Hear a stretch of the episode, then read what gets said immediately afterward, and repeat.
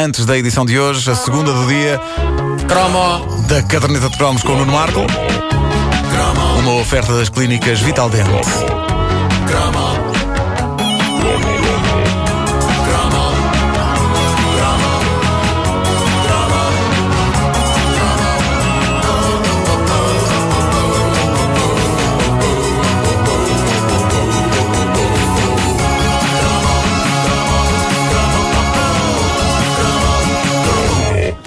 Está, pela primeira vez, uma memória de um ouvinte da Caderneta de Cromos, um dos fãs desta rubrica eh, que anima a página oficial da Caderneta no Facebook. Pela primeira vez, uma memória de um ouvinte provoca-me pesadelos. Então, Pumba. o que é que foi? Mas Então? pesadelos daqueles de acordar a suar à meia da noite e gritar Ah! Eh, isso aconteceu? Esse, esse grito extremamente masculino, pai. também de vez em Fala outra vez. De vez em quando também grito Ah! Ah, bom. Não, não és tu. Não, Menos mas bom. não. Vocês já me ouviram? Entalei-me outro dia na porta e foi assim que eu gritei. Ah, mas porquê? Porque o Luís Rato foi lembrar-se com um detalhe inquietante do corredor da morte. E eh, eu, eu era uma das vítimas dos corredores da morte do recreio da escola. E é curioso que eu estava sempre, sempre do lado de quem leva. Sempre. É curioso, não é? Ah, Muitíssimo pouco tempo do lado de quem dá. Por muito que vasculhe a minha mente, eu não me lembro nunca de fazer parte do corredor propriamente dito, pelo menos durante mais do que uns segundos. Eu, eu era o gajo que passava. E tenho a sensação de ser sempre o único gajo que passava. E assim, podia desaguar em mim. Portanto, no Ah, teu liceu, eu- o jogo consistia em o túnel do Marco. Sim. Põe no andar. O, o corredor, eh, ele substituiu a palavra morte por Marco, o corredor do Marco. Eh, eu não sei se ainda hoje se pratica o corredor da morte nas escolas portuguesas. Eu gostava que a juventude dissesse de sua justiça. Sei que se tratava das coisas mais estúpidas alguma vez inventadas para provocar dor nos intervalos entre aulas. Eh, no fundo, aquilo era um pretexto para espancar uma pessoa. Sim. A diferença é que em vez de se proceder ao espancamento puro e duro, alguém se lembrou de inventar um conjunto de regras É verdade. para aquele tipo específico de espancamento. Porque não era só a belinha Não com era. quem dá, dá cá aquela palha. Tinha nuances, Não, nuances. não- um código de conduta. Tinha que ser tu veres quem era. Claro, claro, claro. O corredor da morte, para quem não se lembra ou não sabe, isto era um corredor de pessoas, quase sempre rapazes, como diz o nosso ouvinte Luís Rato, porque as miúdas não se costumavam meter nestas coisas. E era uma A não ser quando eu me passava pelo corredor. Aí era rapazes e raparigas e talvez até um ou outro era uma fraldita e um cão. Não, e quando tu reparavas, Tudo a arriar. Tudo a arriar no caixa de óculos do Marco Lito. Tudo a arriar, a arriar. Ah, mas era um corredor de indivíduos em fila, de um lado e do outro, deixando um espaço esconso entre as duas filas para a vítima atravessar. O Marco. A vítima, O Marco. sim, que era sorteada.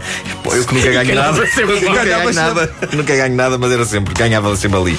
A vítima era sorteada e tinha de atravessar o esconso corredor humano enquanto as pessoas das duas filas tinham basicamente de lhe bater. Tinham de lhe dar chapadas eh, e caldos. Mas não podiam ser apanhados no ato de dar a chapada e não podiam estar a rir. Não podiam mostrar expressão, porque se a vítima das chapadas apanhasse algum dos elementos do corredor a mostrar a chamada cremalheira, ganhava o direito de sair do corredor, entrando então o tipo que se desmanchara. Ora, o que é que sucedia? Sucedia que nessa altura. Sim, senhor, eu saía do meio do corredor e ia fazer parte das paredes do corredor, só que eu sempre bati como uma menina de dois anos. Por isso, para começar, eu não, eu não dava chapadas, eu roçava ao de leve o cabelo da vítima. porque tinha medo de levar. pá, tu fazias festinhas. Fazia festinhas, era quase isso. Não só isso, como o tipo virava-se para trás e apanhava-me a rir. Com cara de parva, tipo. e resultado, numa questão de segundos, já estava outra vez no corredor, a levar. Porque tu Pumba. ficavas genuinamente feliz de fazer parte do. Sim, eu fiquei emocionada. Olha, eu a dar aqui neste. Ah, ele apanhou-me. Bom, o nosso ouvinte Luís Rato lembra mais detalhes no que toca às regras. Se alguém atravessasse o corredor três vezes de um lado ao outro, reparem bem no que acontecia, ganhava um prémio, era o que devia ser. Pagar-lhe pelo menos um cachorro quente na cantina da escola. E agora, lembrei-me dos cachorros quentes do meu liceu, Escola Preparatória Pedro de Santarém, em Benfica. Ah, que vertigem deliciosamente cancerígena de óleo queimado e carcaça úmida. Bom, de repente. De repente isto parecia o nome de dois índios, o grande chefe óleo queimado e o seu ajudante carcaça úmida. Ah, mas voltando ao musilis da questão, o que acontecia ao desgraçado que atravessava o corredor três vezes seguidas de uma ponta à outra? Era como nos jogos de computador, subia de nível e entrava-se no modo chamado de Poço da Morte. Ele tinha de voltar a atravessar o corredor, mas desta vez podia levar não apenas chapadas, mas também pontapés e socos. É o que diz o Luís Rato e eu acredito nele. E era assim que a gente Diz se o Luís divertia. Rato, mas a chorar.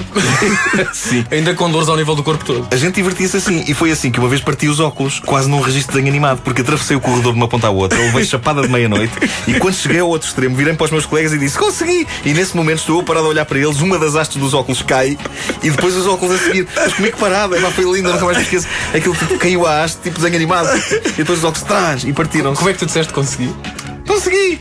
Com a minha voz. E depois admiraste levas. Claro, claro. Mas foi a primeira de muitas vezes que viria a partir uma das hastes dos óculos, tendo o Pedro Ribeiro assistido a algum modelo. sim, sim, sim. Lembras-te que havia uma parte da minha vida em que eu estava sempre a partir a haste dos E óculos. depois punha-se fita cola.